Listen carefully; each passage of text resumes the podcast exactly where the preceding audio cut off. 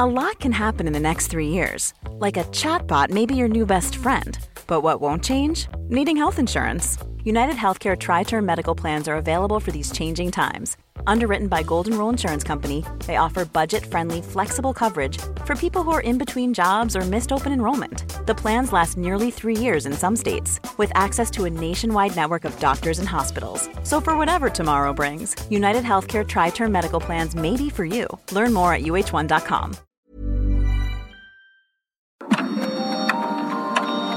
Dialogando con mis psicoanalistas.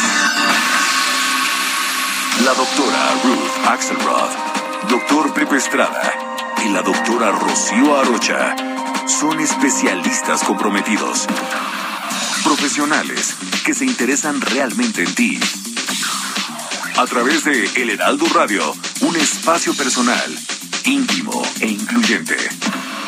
Dialogando con mis psicoanalistas. Comenzamos. Va con los zapatos cambiados. No le estorba nada al correr. No es el quien está equivocado. Es que los demás no los llevan bien. Él prefiere no estar callado y elegir el mundo Sueltes nunca esa mano te podrás marchar si no dice que me ha pedido esta canción. Y no ¿Qué tal? ¿Qué tal? Buenos días. Estamos aquí en un sábado súper bonito, súper alegre, soleado, con un tema que esperamos, estamos seguras que les va a gustar muchísimo.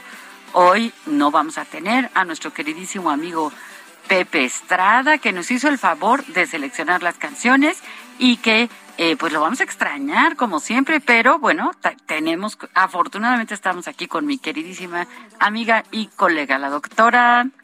Ruth, Axel, ¿cómo están a todos? Buenos días, Rocío, claro, sin Pepe es diferente, pero haremos todo, todo lo que podamos para hacer un programa divertido, ameno y poder convivir con ustedes, que nos llamen, que nos escriban, que nos acompañen, que se atrevan. El día de hoy hay que atreverse, Rocío, porque el tema es uno de esos temas que parece que no es fácil de hablar, que me caen gordos mis hijos. ¿Qué opinas, Rocío? No, pues opino que es un gran tema y que tienes toda la razón. Es un tema difícil de hablar, pero bueno, ya te voy a contar yo algunas cositas, Ruth, y no le puedes decir a nadie, ¿ok? Pero ya, ya, ya veremos. Les recuerdo nuestras frecuencias. En la Ciudad de México estamos en el 98.5 de FM. En Coatzacoalcos, 99.3 de FM. En Culiacán, el 104.9 de FM. Y en Morelia, en el 1240 de AM. Les damos la más cordial bienvenida. Escríbenos, llámanos, eh, mándanos un WhatsApp, pero ponte en contacto con nosotros porque, pues sí, vamos a estar hablando de este tema complicadísimo, pero a la vez súper, súper interesante. Comenzamos. Que te abrace, deja que te diga porque nada es como antes. De que te pudiera tener, me has dado más de lo que nunca imaginé. Corazón gigante En Soriana encuentras la mayor calidad. Lleve limón con semilla a 39.80 el kilo o el top sirloin de res a 189 pesos el kilo y la costilla de res y cerdo para asar a 99 pesos el kilo. Soriana, la de todos los mexicanos. Al 18 de abril, aplica restricciones. Válido en Hiper y Super. La maternidad es la experiencia de vida que tiene una mujer al momento en que se convierte en madre. La maternidad engloba un conjunto de fenómenos que se desarrollan en la mujer, que van más allá de una sola disciplina. Es decir, maternidad no es solo el hecho de que biológicamente ocurra el proceso de reproducción, sino que representa la generación de un nuevo ser humano, para lo que es necesaria la integración de otras dimensiones. Es decir, es importante incluir los aspectos familiares, sociales, educativos, económicos, políticos, entre otros.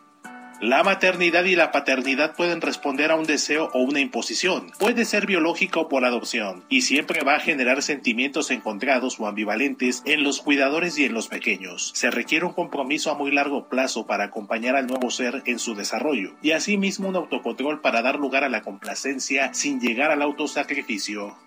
No es tarea fácil siempre pensar en los demás sin dejarse a uno de lado. Esto es un gran reto. Las expectativas propias de desarrollo van a contrapuntearse con las expectativas de todos los demás participantes. Hay días fáciles y otros muy difíciles. Para todas aquellas mamás y papás que sienten que no hacen clic con sus hijos y que no terminan de llevarse bien con ellos, les decimos que es común y si has tenido que admitir que en algún momento de la vida tu hijo o tu hija te caen mal, es normal, esto no te hace mala persona. El amor por los hijos es incondicional, sin embargo, la convivencia suele ser escabrosa, donde las partes suelen criticarse y lastimarse emocionalmente, a veces sin querer. Cuando son pequeños aceptan a los padres como los ven, conforme van desarrollando su personalidad y maduran, disfrutan de criticar y competir con sus progenitores. A veces es divertido, pero muchas otras son irritantes y se convierten en una competencia o en un juego de poder. Es ahí donde la madurez del adulto retoma la claridad para no engancharse y no responder ni con enojo ni con violencia, ni gritar ni golpear van a mejorar esta situación familiar emocional. Es mejor disfrutar de tener la posibilidad de cuestionamiento desde una escucha adulta y comprensiva.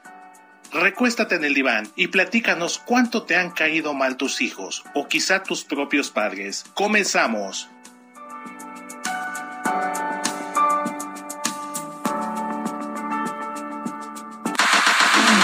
Si deseas platicar con los psicoanalistas, nuestro número en cabina es el 55 80 69 79 42.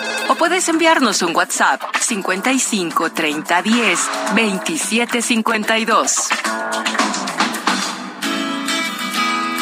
Así es, así es. Fíjate, Ruth, te voy a contar algo, pero es secreto. Nada más te lo voy a decir aquí. Hay momentos, hay momentos en la vida en que, por ejemplo, un hijo adolescente, ¿no? Llega y empieza. Estaba yo eh, en un camastro tomando el sol y empieza este chamaco. Ma, ¿por qué tienes estas arrugas acá? Ma, ¿por qué tienes estas manchas acá? Ma, ¿por qué tienes? Bueno, le dije, mi hijo, pero de aquí tal real y cada vez peor, ¿no? Pero cómo hay momentos de la vida en que eh, te critican absolutamente todo. ¿Por qué compras, no sé, otro, ¿no? ¿Por qué compraste tal cosa que contamina mucho? ¿Por qué haces tal otra cosa que no es correcta? Eh, ¿Por qué no trajiste el jamón de quién sabe qué, no? Y entonces dice uno, a ver, los quiero, los cuido, los adoro, pero de repente, pues la verdad, de repente se portan medio mal. De repente pues te hablan, por ejemplo, por teléfono, ¿no? Y yo ya casi que contesto, ¿qué necesitas mi vida? Porque así que te hablen como para decir, ¿tú cómo estás? Te extraño, te necesito. No, no, no, no, no, no. Entonces, a veces, a veces nuestros amadísimos, preciosos, adorados hijos nos pueden caer. No mal, lo que les sigue. Y en distintas edades, ¿no? Cuando son bebés, porque pues a veces un bebé que llora mucho, que no se queda dormido, que come todo el tiempo, que está enojado, luego cuando es niñito y hace travesuras, en fin, hay muchos momentos en que los hijos nos pueden caer muy, muy mal. No sé si a ti te ha pasado, Ruth. si tú mantienes el secreto, yo también te cuento, ¿no? claro, claro, por supuesto. A, mí me parece que esto de mi familia me cae mal o tengo un problema con la familia, eh, es, eh, como se mencionó desde el inicio, es muy común, nos sucede a todos en algún momento. Eh, creo que podemos llevarnos a un lugar en donde nos podemos hasta divertir, como tú te ríes, ¿no? históricamente de aquellos momentos en donde alguno de nuestras de nuestros hijos hace algo que nosotros no esperábamos. Quisiera como pensarlo desde los adultos, ¿no? O sea, los niños no conocen qué les va a venir, qué sucede eh, a los cuatro, a los cinco, a los siete, a los diez, pero los adultos tenemos un poquito de conocimiento acerca del desarrollo, de las expectativas que tendríamos, de lo que puede un niño ofrecer o exigir o cuánto hay que darle para que sienta que su educación va siendo completa, ¿no? Entonces, eh, creo que cuando pasan estos momentos que son muy comunes, que son muy lógicos, en donde los niños van desarrollándose y van más adelante que los adultos, en donde tienen capacidades que no nos hemos dado cuenta, en donde ellos marcan que pueden dar el lujo de marcar que ellos son quizá los que pueden criticar a la mamá, que se están ahí marcando efectivamente roles importantes, ¿no? El niño está demostrando, la niña, el adolescente está demostrando que tiene esa capacidad de comunicación y claro, no era lo que esperaba la mamá, el papá, el abuelo, no, no lo esperábamos y quizá por eso nos cae gordo, porque no nos preparamos para la inteligencia y para quizá la marca que el hijo quiere poner sobre el adulto. Entonces, de alguna forma, esto de que me cae mal mi hijo, no es para agredir al hijo, Rocío, es lo que quería marcar. No se trata, ¿no? No se trata de que porque me cae mi, hijo mal o mi hija mal o, o los que están alrededor, me da derecho a dar una respuesta de violencia o de agresión o de hostilidad o de crítica al otro, ¿no? A mí me gustaría que en este programa pensáramos en esta parte de la paciencia, en esta parte de, quizá a veces hasta, la resignación, ¿no? De, bueno, yo hice un hijo o una hija que es capaz de criticarme, eso quiere decir que algo se le ofreció a ese pequeño que es capaz de observar más allá de lo que yo esperaba. Superó alguna de las expectativas. Ahora, en otros, en otros momentos sí puede haber eh, en esa respuesta algo de agresión, ¿no? A veces somos bravísimos y los hijos también son bravísimos. Entonces, bueno, ¿qué tanto permiso tenemos de dar una respuesta agresiva? De dar una respuesta que, que ponga al otro en entredicho o que le piquemos al otro los ojos porque hizo algo que no nos gustó, ¿no? Eso es lo que me gustaría mucho que reflexionáramos. ¿Cuál es el límite de que me caen gordos, ah, tengo derecho responder de forma agresiva o violenta. Eh, creo, Ruth, que dices algo verdaderamente muy, muy importante cuando, cuando señalas esto de, bueno, mi hijo es capaz de criticarme y eso significa muchísimas cosas, ¿no? También a mí me interesa mucho que dejemos claro que, por ejemplo, en la adolescencia, ¿qué pasa en la adolescencia? Pues cuando, cuando somos niños, los padres son lo máximo, ¿no? Los que me están criando, pues son Superman y Superwoman, son, son una maravilla. No tanto porque sean de veras así, todos somos humanos, ¿no? Pero el niño, en su narcisismo, ve a los padres como algo maravilloso, porque además así se siente seguro, me están cuidando personas maravillosas. Pero ¿qué pasa cuando llega la adolescencia? Pues llega la adolescencia y el, el hijo va a tener que empezar a separarse eh, de una manera simbólica, ¿verdad? No es que se tenga que ir, pero va a tener que empezar a separarse para qué? Para que logre formar otros vínculos en su vida. Y entonces, ¿cómo me voy a separar de alguien idealizado? Pues no, para separarme me tengo que separar de alguien devaluado. Por eso los adolescentes critican tanto a sus padres, para poderse separar. Ahora, tú señalabas y señalabas muy bien que también tenemos que, que, saber jugar este, este juego, ¿verdad? Es decir, por un lado poner límites, porque faltas de respeto nunca, ni de un lado ni del otro, ¿no? Es decir, un hijo no me puede faltar el respeto, me puede decir, yo me acuerdo mucho de alguna vez a alguno de mis preciosos chamacos, le hice una, una, una sopita de, una cremita de betabel y entonces, este, pues avienta el plato porque dice, no me gusta la sopa de betabel, ¿no? Tendría como unos ocho años. Entonces le dije, mira, corazón, yo trabajé, fui a comprar el betabel, busqué la receta, preparé la sopa, me vine del consultorio a darte de comer. Tú tienes todo el derecho del mundo a detestar el betabel y a decir, no quiero comer sopa de betabel, pero no tienes ningún derecho a aventar un plato a ser grosero. Me puedes decir civilizadamente y amablemente, mami linda, gracias por haberme esta, haberme hecho esta sopa. Prefiero. No me gustó. Exacto, prefiero no comerla, ¿no? Entonces, uno tiene que ir educando a que hay que poner límites, porque también la sobreprotección, tú lo sabes muy bien, Ruth, es muy peligrosa. Cuando los dejamos que sean groseros, que sean agresivos, es muy peligroso. Como también es muy peligroso cuando nosotros somos los agresivos y los maltratamos o les hablamos de modos que luego, a ver, no queremos que nos hablen así, pero nosotros sí lo hacemos. Entonces el respeto es, es, una, es de dos vías, ¿no? Claro, está buenísimo, ¿no? Porque entonces cuando ellos hacen este tipo y tienen estas libertades o se atreven, ¿no? Y también dicen, ay, mi mamá no me cae bien, bueno, hay cierto nivel de tolerancia, pero nosotros somos el modelo. Entonces quizá lo que el niño o la niña o el adolescente o la adolescente nos está diciendo es algo que nosotros le enseñamos. Entonces, antes de hiperreaccionar, antes de decir qué grosero niño, qué está pasando, un segundito de reflexión. ¿Por qué me hablará así este niño? ¿Quién le enseñó a hablar así? Y no vaya a ser que por ahí no aparezca un espejo, Rocío. Déjame contarte que tengo aquí unos mensajes que creo que podemos compartir. Este es muy bonito.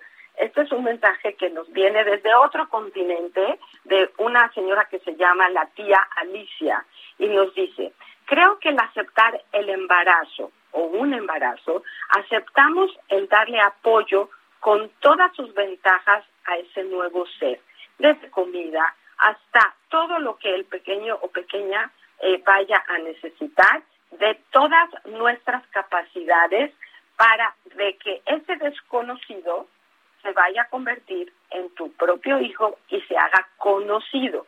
Tú hablabas de separación o diferenciación, Aquí la tía Alicia está hablando de un ser desconocido a hacerlo conocido, pero va manejando toda la libertad porque sería la única forma que el otro ser puede encontrar que es el otro conocido. ¿Ve qué bonito?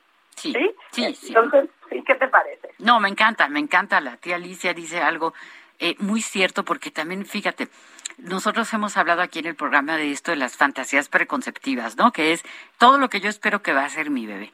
Y a la hora que me entregan al bebé, pues por ahí dicen que no hay bebés bonitos. Yo sé que cada uno de nosotros vemos a nuestro bebé como, como precioso y el más bonito del cunero, ¿no? Pero a veces ese bebé viene con alguna... Yo me acuerdo mucho de una amiga mía que su bebé nació como con un pico en el cráneo, mi amor, porque había estado encajado mucho tiempo en la cadera y entonces parecía algo eh, muy, bueno, muy alarmante, ¿no? Y no, era, era una pequeña deformación del hueso que se le fue quitando muy poco a poco, pero que quedó perfecto, ¿no? Pero ella me decía, Rocío, es que no me gusta mi hijo, no me gusta su cabeza, ¿no? Entonces, puede pasar que nace ese hijo que hemos esperado tanto y que hemos deseado tanto y que pues nos salga así, no tan bonito, ¿verdad? Diferente, ¿no? Diferente a lo esperado. Exacto. Y entonces a lo mejor ahí es cuando me cae mal o digo, o también estoy esperando que llegue ese bebé con tanta ilusión y a la hora que llega, pues pasan muchas cosas, ¿no? Pasa que la panza que tengo, pues yo pensaba que se me iba a quitar por completo y resulta que parezco que tengo una panza de cinco meses de embarazo y el niño ya salió. Luego las familias se pelean. No que si en el hospital español, no en el hospital de México. No, que mejor hay que bautizarlo con este nombre. No, que mejor así. No, que salió a la familia. Si está muy lindo, nació a la familia de, de, de no de, de, los padres de los eh, abuelos que que, que están más cercanos exacto no y si no está lindo no pues salió a la otra familia no y luego uno llega a la casa con ese bebé sobre todo el primer hijo no hay por ahí una frase de Bruno Bettelheim un psicoanalista eh, eh, que dice nada ocupa menos espacio físico y más espacio psíquico que un bebé porque el bebé llega a revolucionar a la pareja, a la familia, eh, y es muy natural que haya días que uno dice, pero ¿por qué me puse yo de gallina ponedora, verdad? Porque estos niños, pues a lo mejor me están exigiendo mucho y a veces no sabemos pedir ayuda, no sabemos descansar.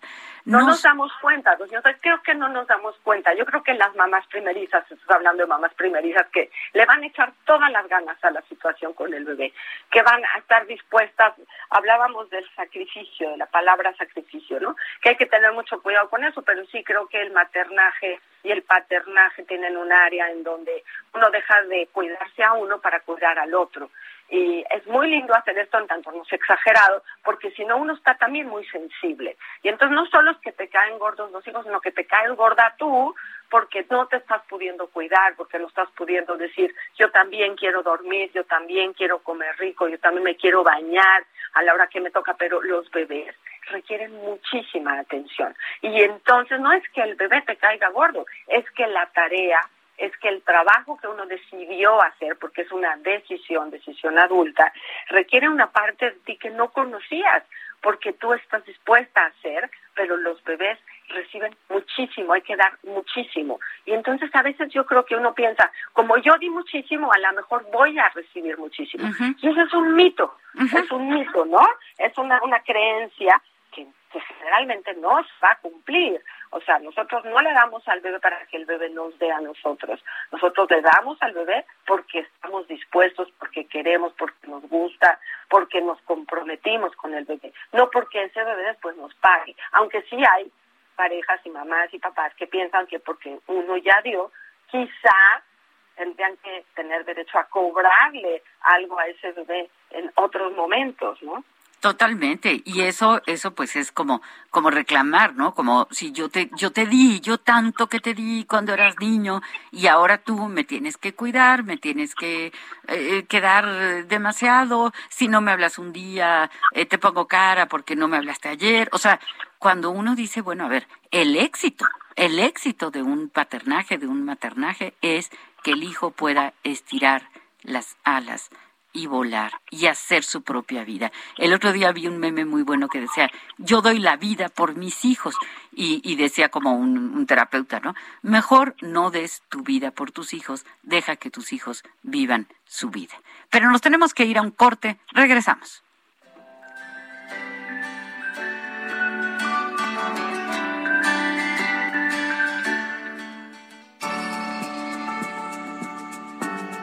De acuerdo con la encuesta demográfica retrospectiva 2017, entre los hombres de 20 a 54 años, el 67% habían tenido al menos una hija o hijo nacido vivo, mientras que el Censo de Población y Vivienda 2020 reveló que 21.2 millones de hombres de 15 años o más se identificaron como padres de al menos un residente en la vivienda, es decir, 46.9% del total de hombres de ese grupo de edad.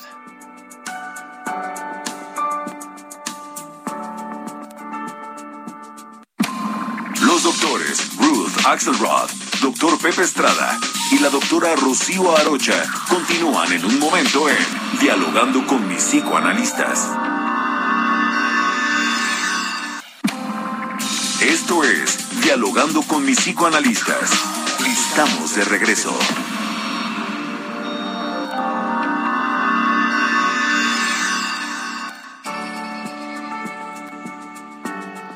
Entre los principales motivos por los que un hijo puede no caerle bien a sus padres se encuentran algunas creencias de carácter personal, no responden a sus expectativas, reflejan sus propios defectos o los de algún miembro de la familia política, llegó a su vida en un momento inadecuado, obstaculiza su vida de alguna manera e incluso pueden despertar celos o envidia.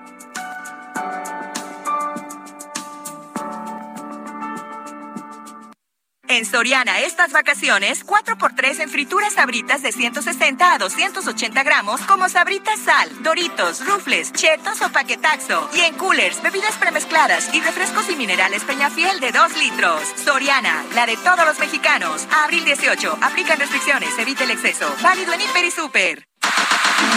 Si deseas platicar con los psicoanalistas, nuestro número en cabina es el 55 80 69 79 42. O puedes enviarnos un WhatsApp 55 30 10 27 52. Pensar que te cargaba en mis brazos el día de ayer. Tan rápido, ya 15 años no puede ser recordar toda la alegría que me has traído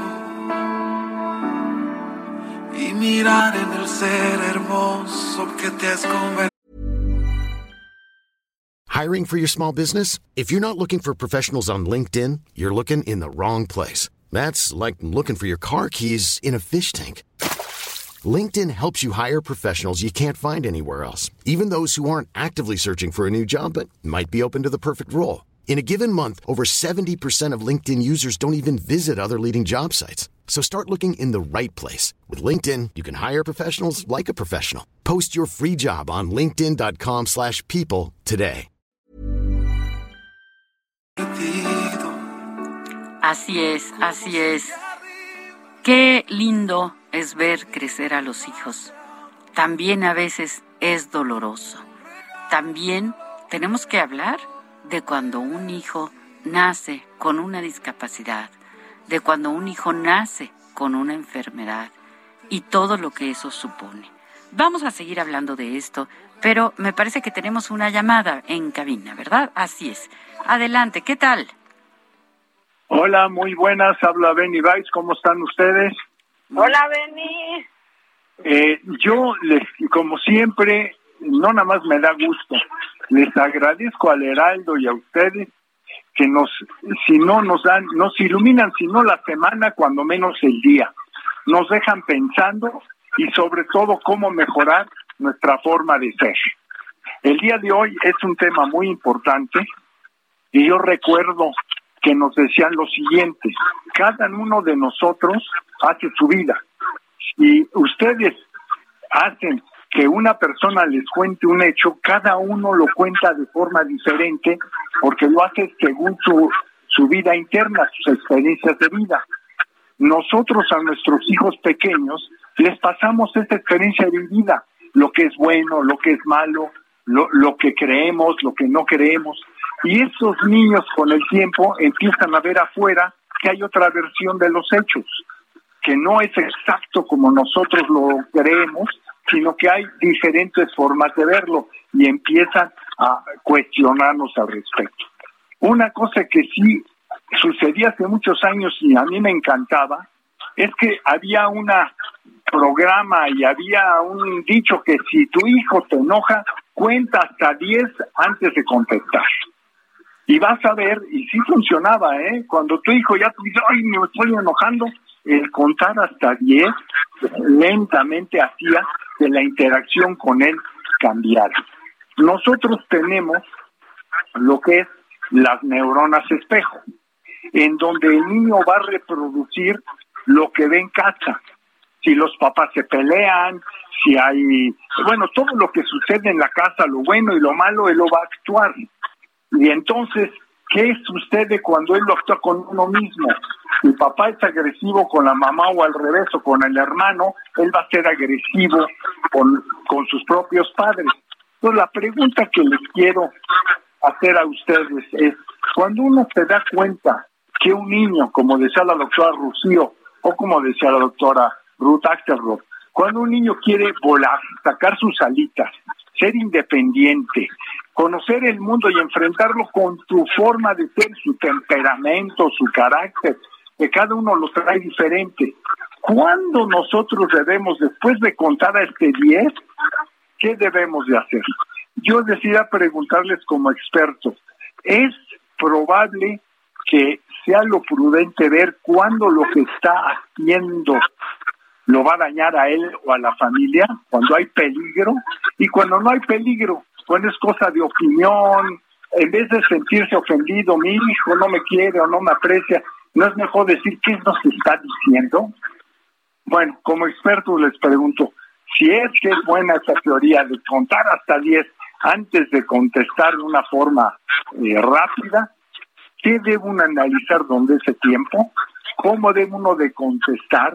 Eh, si es que el niño continúa así o el adolescente se va a dañar, no se va a dañar, y no se va a dañar y es una forma de empezar a sacar las alitas, bueno, pues a lo mejor tenemos que entender esa necesidad que tiene y ser empáticos.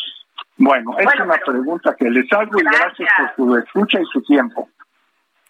Muchísimas gracias, Benny, siempre con tu sabiduría enseñándonos tantas cosas. Eh, yo quiero dar las gracias de una vez a nuestro productor, Héctor Vieira, el mejor productor de toda el radio, y a Enrique Quique Hernández, el que mejor maneja los controles de la estación.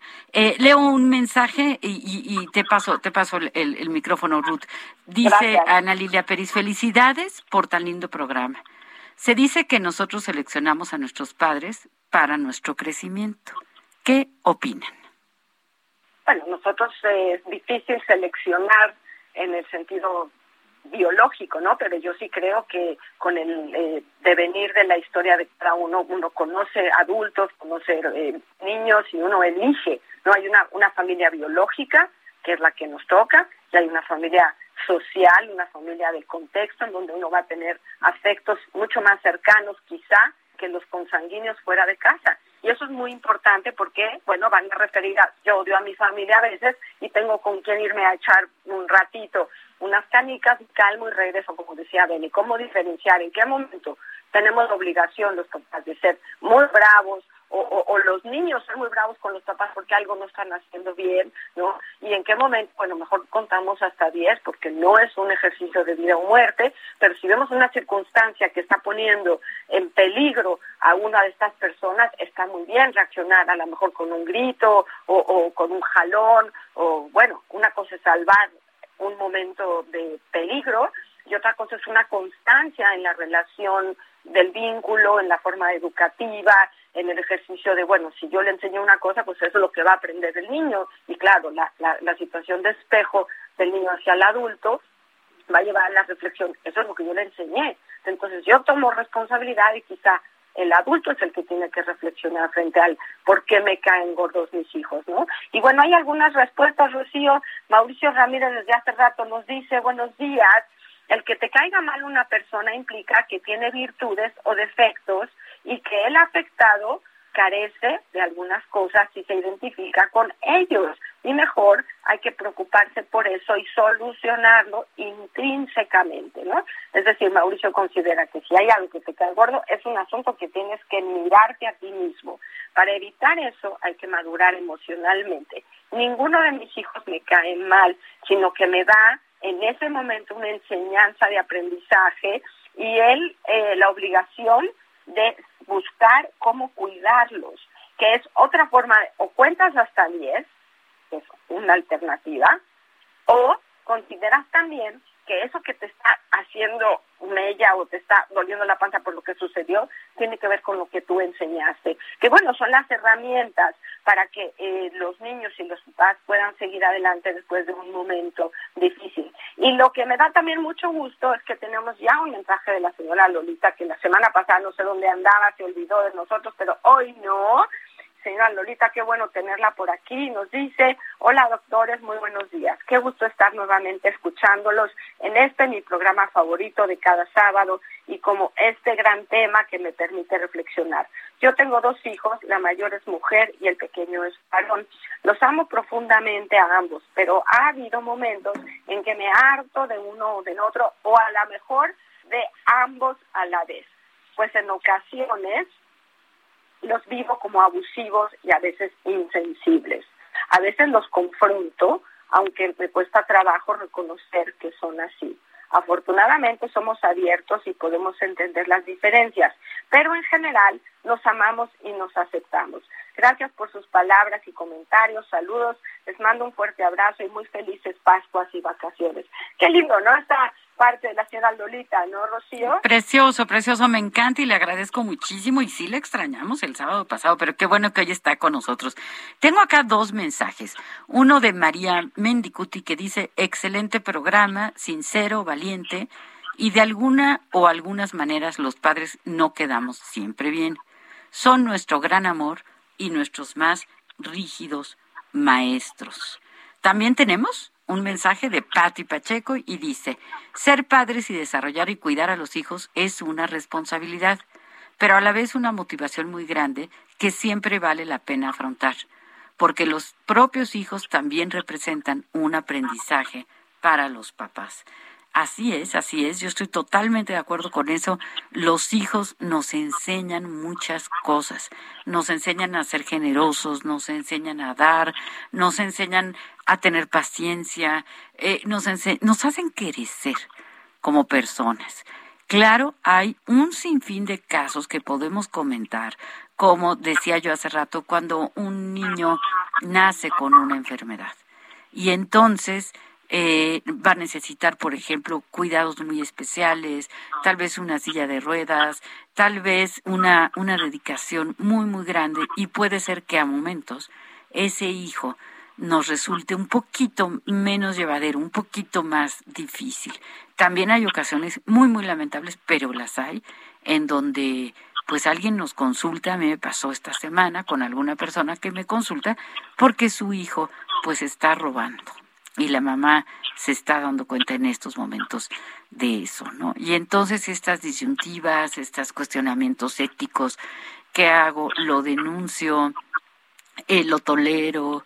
¿Hablo con él?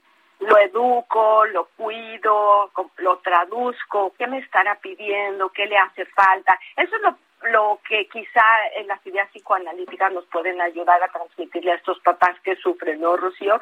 Que siempre una conducta es un mensaje. Claro que es una falta de límites también, ¿no? Y entonces, ¿cómo hacer para poder llevar esto a un término educativo, como dices tú, no solo que el papá aprenda, sino que el niño también aprenda. Quizá tienen que aprender juntos algo que no viene en la genética, algo que tiene que venir quizá en la cultura, que tiene que venir en los libros, quizá en un programa como este, ¿no? Exactamente. Ah, ¿Sí? En, el que podemos aprender muchísimo, muchísimo y, y ser valientes, ¿no? Y poder reconocer que las relaciones entre padres e hijos pueden ser muy complicadas y a veces pueden ser hermosas y fluir muy bien. Pero hay, hay momentos en donde no es tan divertido. Hay momentos también a veces nos preocupan tanto los hijos, ¿no? Eh, eh, es decir, es algo verdaderamente complicado. Un reto, sí, es un reto, es un reto, sin lugar a dudas, es un reto y no hay escuela en donde podamos poder platicar libremente eh, hasta dónde vamos bien. Por ejemplo, nos dice Susana Gómez, dice, buenos días doctores, una pregunta, ¿por qué ocurre la depresión postparto? Es muy duro y nos impide disfrutar de nuestro bebé.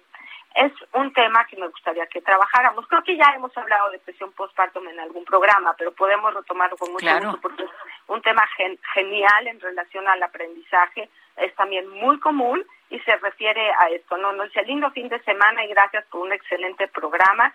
Deseo le den más tiempo al programa, muchas gracias. Y después por aquí María nos dice, eh, mi mamá me dolió por, me, mi mamá me dolió y yo creo que me odió por parecerme a su suegra, mi mm. abuela paterna. Fue para mí una situación muy difícil, especialmente siendo una niña que no comprendía por qué me rechazaban. Yo intentaba ser la más adecuada, pero algo estaba en mí y mi mamá y yo teníamos esta dificultad. Qué, qué, qué fuerte, ¿no? Gracias, ah, María, por esto, ¿no? Qué, qué, qué, mensaje tan, tan importante. Primero me regreso tantito a la, a la depresión postparto. Hay una parte verdaderamente biológica, es decir, las hormonas están verdaderamente alteradas y entonces suele ser muy natural que haya esta, esta depresión. También puede ocurrir, por esto que mencionábamos hace rato, ¿no? Las expectativas que yo tenía de mi bebé y resulta que el bebé pues da mucha lata, resulta que el bebé exige mucho, resulta que al bebé no le importa si yo estoy cansada, si estuve trabajando todo el día, si me duelen las piernas, si no tengo ganas de despertarme a las 3 de la mañana para darle de comer. Y entonces hay un choque, hay un choque ideológico y entonces me siento triste. Y aquí yo diría, aquí es cuando intervienen las abuelas, las tías, el papá, tantas personas que nos pueden eh, eh, ayudar a, a transitar a transitar por ese periodo del bebé recién nacido para hacernos más leve, para hacernos más fácil. Y también, ojo, no sentirse culpables, porque no tenemos que sentir culpa porque a veces me caiga mal un hijo. Claro, si lo agredo, si soy grosera, si lo maltrato, entonces sí, estoy actuando mal. Pero hay que saber diferenciar entre lo que siento y lo que expreso. Ahí, ahí está algo bien importante. Sí, Ruth. Y también aumentemos a esto mismo la cantidad de tiempo que alguien me cae gordo, porque eh, quizá lo que estábamos tratando de mencionar, lo dijimos al principio, tiene que ver con un ejercicio pasajero. Es decir, tengo una relación amable, de que estoy contento, qué padre, estoy embarazada, voy a tener a mi bebé, ¿no? Lo que intentamos con la respuesta eh, de me cae gordo mi hijo es un ratito.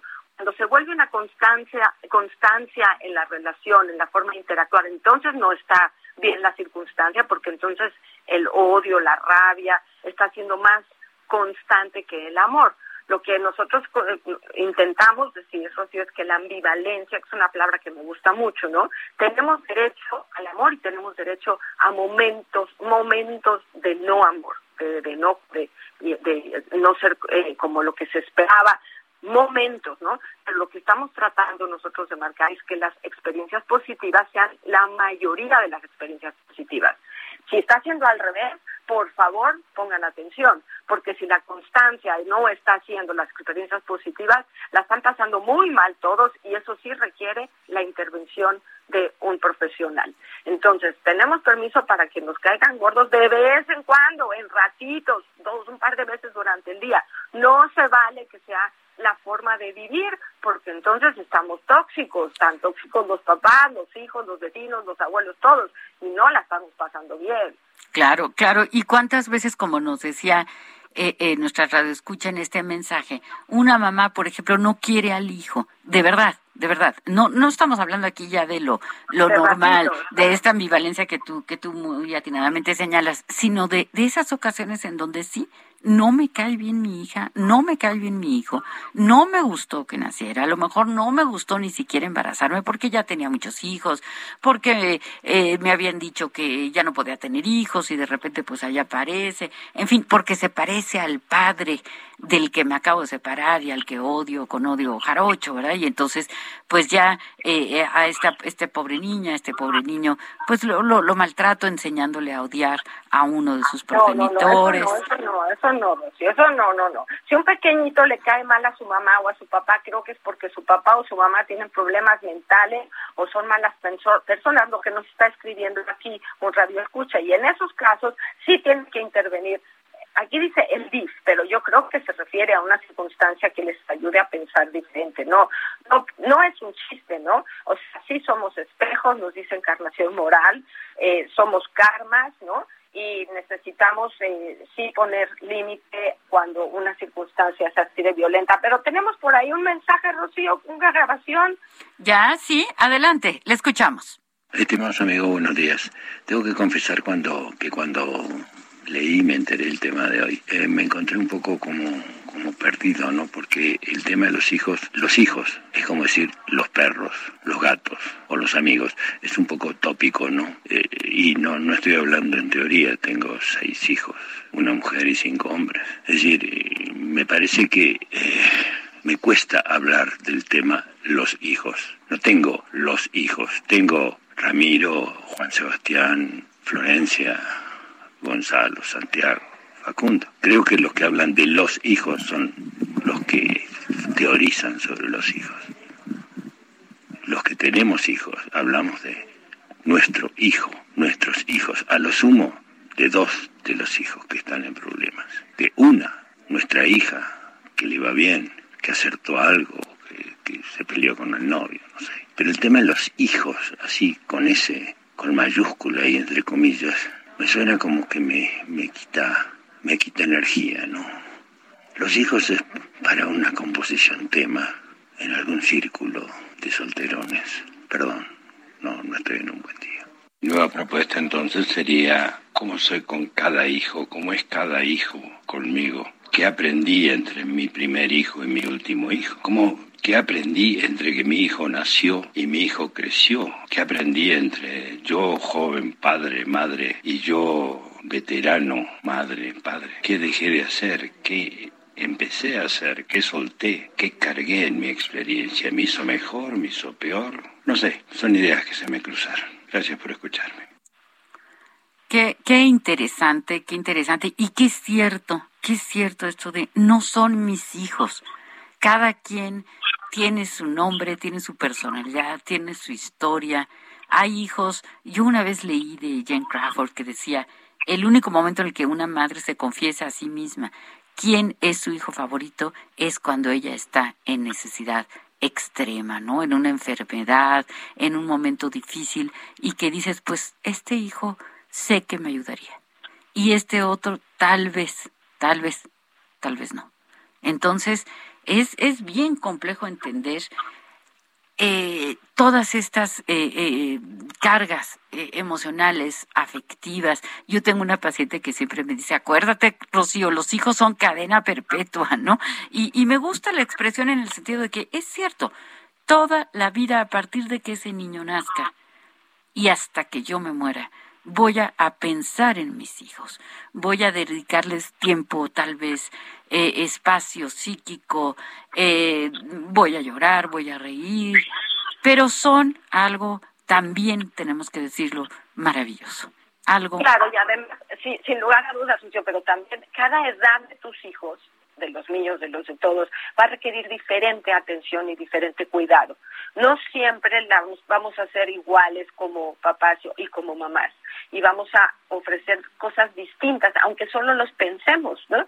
No es lo mismo la, la atención y el cuidado que requiere la primera infancia que como tú bien platicabas hace rato, lo difícil de la adolescencia, ¿no? El reto de acompañar hijos adolescentes requiere muchísima eh, conocimiento, muchísima fuerza, muchísimo entendimiento, muchísimo autocontrol, vayamos por eso. Los hijos nos van a estar retando todo el tiempo a ver si nosotros como adultos o nosotros como padres podemos de verdad tener autocontrol y no voltear los roles y convertirnos en niños en vez de ser adultos. Y ese es un gran reto constante, ¿no? En este programa lo que nos gusta es pensar eso, cómo tener herramientas para acompañarnos a nosotros mismos al tiempo de los hijos, al tiempo de la familia, a lo bueno y a lo malo. Y siempre tratar de tener mejores experiencias a las ya tenidas anteriormente. No tenemos permiso para soltar los amarres, para decir ya no quiero, ya no puedo, no tenemos permiso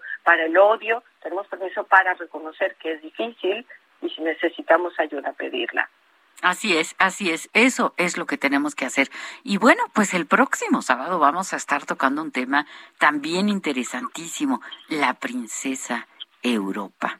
Vamos a estar hablando de esa princesa, de su mitología, bueno, tantas cosas alrededor. También va a ser un tema apasionante.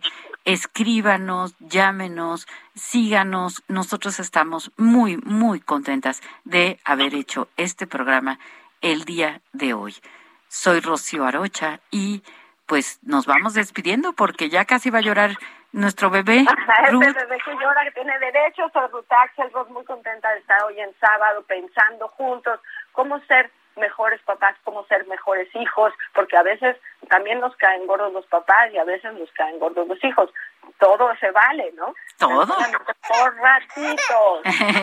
así es, así es. Buen sábado, felices Pascuas para todos.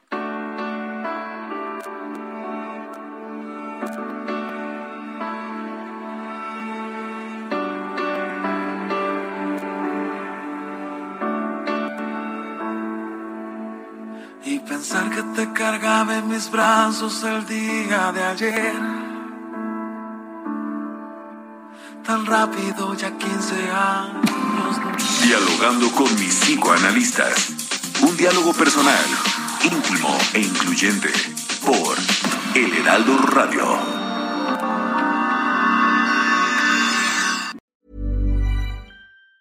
Ever catch yourself eating the same flavorless dinner three days in a row?